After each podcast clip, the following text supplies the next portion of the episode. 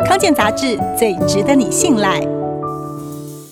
山林里有很多原生种野菜，是原住民最好的天然食材来源。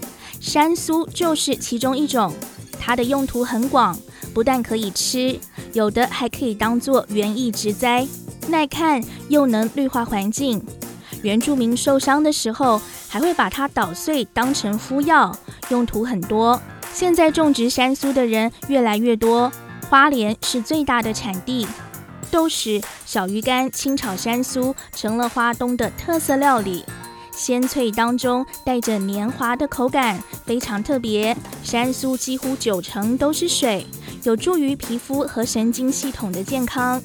它也富含维生素 A、C、B2、B6 和烟碱酸，还有钙、铁和膳食纤维。这些成分对于预防贫血、高血压还有糖尿病都有帮助。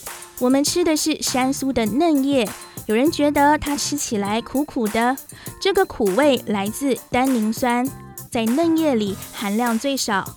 山苏的特色是尖端会微微卷曲，农民一般会在长出嫩芽之后，只摘取顶端大约八公分长的嫩叶。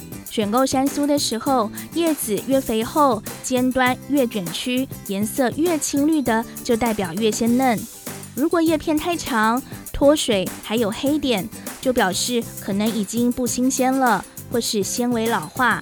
山苏的叶片不容易吸油，烹煮之后又不太会变色，一盘翠绿上桌，真是让人食欲大开的健康好食材。